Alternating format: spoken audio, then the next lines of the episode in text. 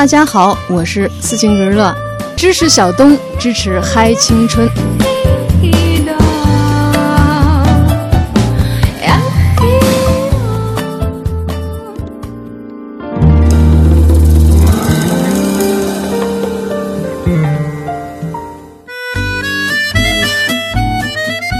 姐姐的青春岁月和我们的青春岁月不大一样的，太不一样了。是啊，年代都不一样嘛。你想那个时候哪儿跟现在一样？就像我们当初想找一张喜欢的 CD 都非常非常难，不像现在你网上一百度全出来了。对啊，姐姐应该是刚开始听音乐那会儿，我记得我还是有呃从卡带过渡到。从黑胶过渡到卡带，过渡到 CD 等等等等的模式，这跟姐姐的青春岁月是一样的。所以你不要问我是听着姐姐歌长大的吗？那对呀，那那你也很那个什么呀？就是你你也很，嗯，你发育很早呀，只能是吗？就好像前两天我看到 HMV 要在呃这个咖啡界，嗯啊进军了，他要开一个叫 HMV Keep 的这样一个厂牌，嗯啊。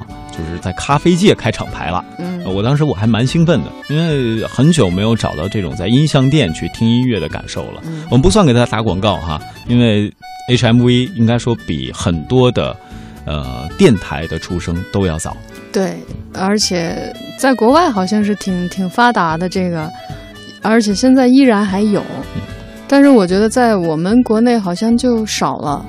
其实我倒觉得，真的应该大家应该保持这种传统，就是要去到唱片店，就像我们原来那样，搜集最好听的我自己喜欢的唱片，然后放在家里摆那儿，都是一个幸福，对不对？是吧？是啊。所以我跟姐姐有其中一个共同点，我觉得姐姐家里也好，还是小东自己家里也好，一定有一面墙，无论是摆着卡带，还是 CD，甚至是黑胶，总而言之，它会有实体的这样的音乐。物品存在，对，一定会有的，而且那个都是我的珍宝，就是对我来说，那是一一片血泪史。哎，怎么讲呢？没有，我就说从从最初的那个专辑，然后我喜爱的，然后一步一步再往下走，就是刚开始的时候没有钱买买卡带。然后再到有钱搜集 CD 这种过程很漫长，没有那么简单。姐姐，我跟你不一样，你都开始搜集卡带了，我还在攒钱买随身听，攒钱买 CD 的播放机。那么，姐姐你在第一时候接受音乐是因为什么？你去听音乐，去说我一定要有一个属于自己的，呃，收音机也好，CD 也好，然后一定要买那样的一张呃唱片也好，这是。什么原因还记得吗？什么原因？什么时候？嗯，其实这个是就是从我开始学呃学贝斯开始吧，因为那个时候当时就需要扒带子了，所以当时我就觉得，哎，我得有一个那个小录音机了，然后戴耳机的那种。那个时候开始就呃就想拥有这么一个东西，但是那个时候我觉得我没什么钱，就是买不了这个，没钱。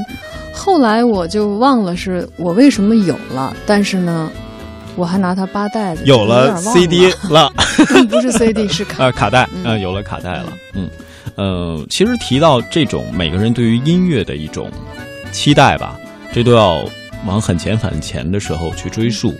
那么大家可能也会从各种各样的渠道获知，姐姐最早是从十三岁开始学习舞蹈的，嗯，后来就怎么被裹挟到音乐圈了。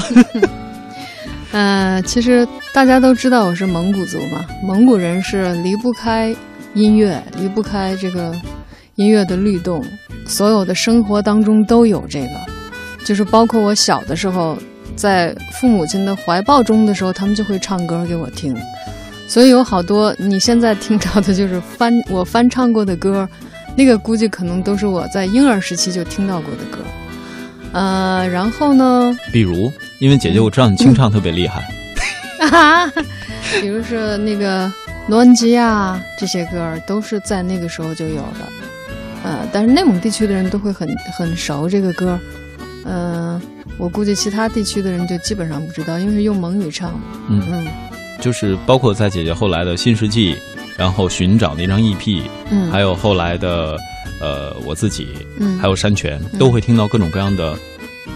少数民族语言，对蒙族的翻唱。嗯，那山泉里面我好像听到了其他的民族的一些语言吧？嗯，山泉里边没有，山泉里面也是还有蒙古族的，都是都是蒙族哦。但是在两千二零一四年的时候，我录过一张，这个全部都是少数民族的呃民歌翻唱，这个里边有十种少数民族的语言。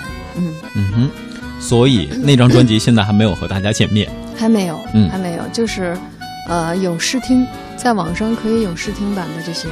但是还没有正式发行呢。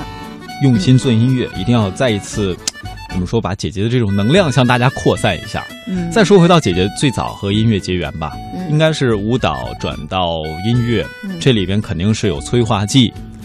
催化剂是什么呢？爱情呗。哦。对对。嗯。因为那个时候吧，我的就是在学校，我也是个尖子生嘛，就是。三好生什么专业优等生这么这么毕业的，然后留到团里边之后呢，就因为小嘛，也也不会跟人，就现在也一样，就是不太不太容易跟人打成一片这种，所以呢，跟领导那就更远了，离的。那好多东西，它是在歌舞团里边是需要人际关系的，嗯哼，所以当时我就混得很差，因为我的专业基本功非常好，感觉也好。可是呢，就是就是没我的这个怎么说呢？舞蹈都都不会叫我，就跟学校的时候有了极大的反差。在学校的时候，我是应该所有我们班这个独舞、双人舞，包括那个领舞，包括什么，基本上全是我。但是，一毕业了之后，到了团里，基本上就没我了。每次一到了，哎，十六个人的时候，可能会团长会想到我，想半天，哎呀，缺一个人。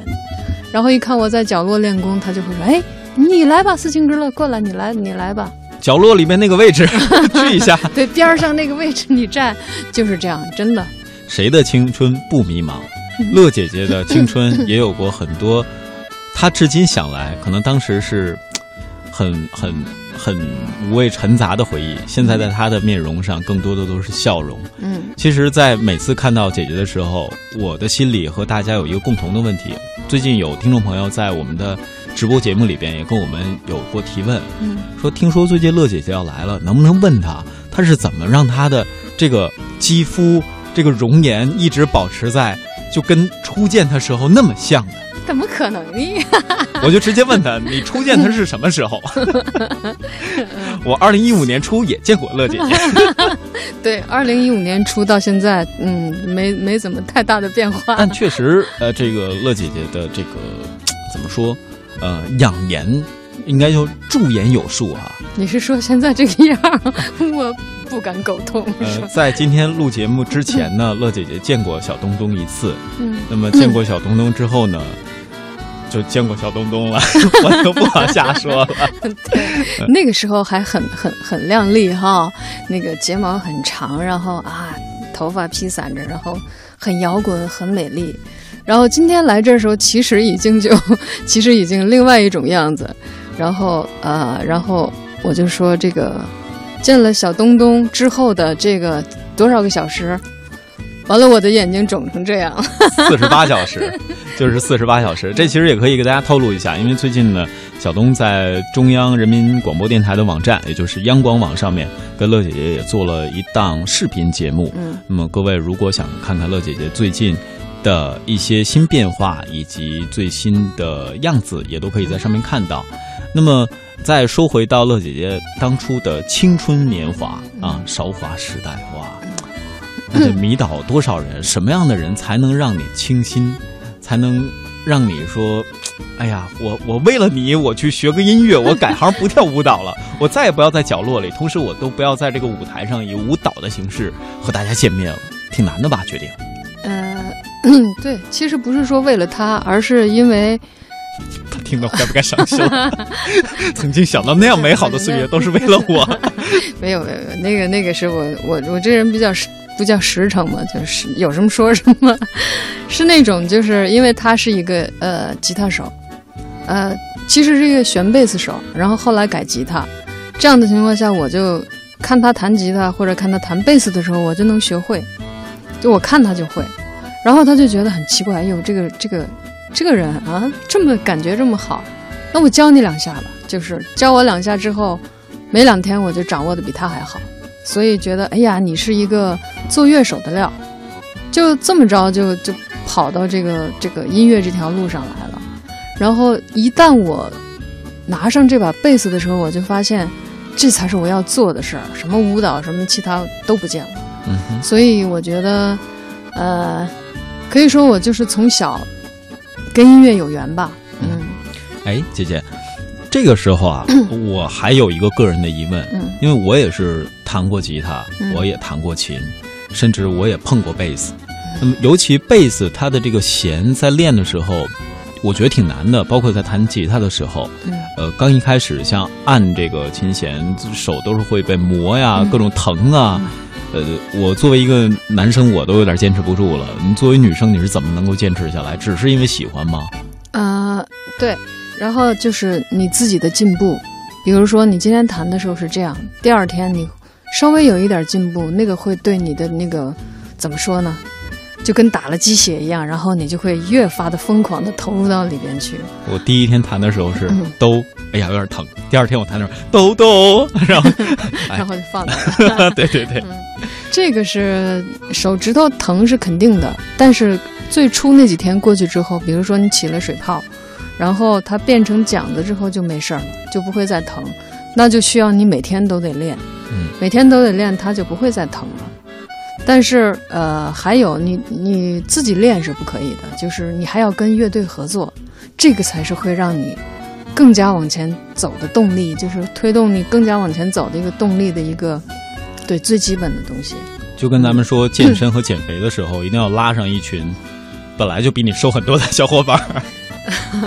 有点像吧，但还不一样。比如说，呃，你是一个贝斯手，那你的乐队这种律动出现的时候，声部出现的时候，你发现，哎呦，太美妙的音乐出来了。那那个才是四个人在一起。比如说，我一直组的是四个人乐队嘛，在一起在演奏的时候那种默契，那个是一种呃无与伦比的一个感觉，特棒。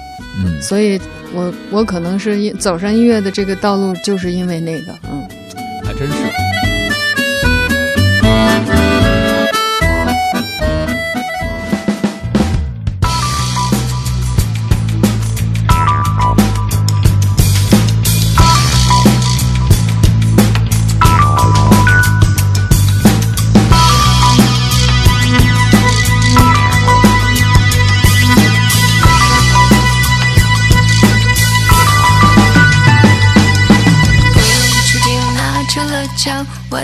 子看起来是自己，影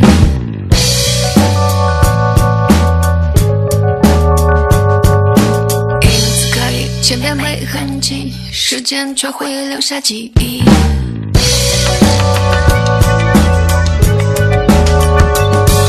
我真的是这样，也可以那样，可以捍卫我自己。我真的是这样，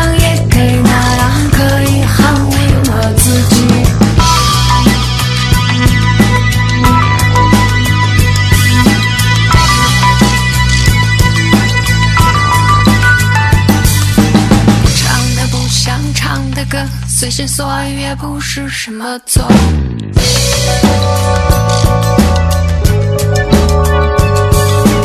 笑在脸上很合适，尽管发呆会令我更自在。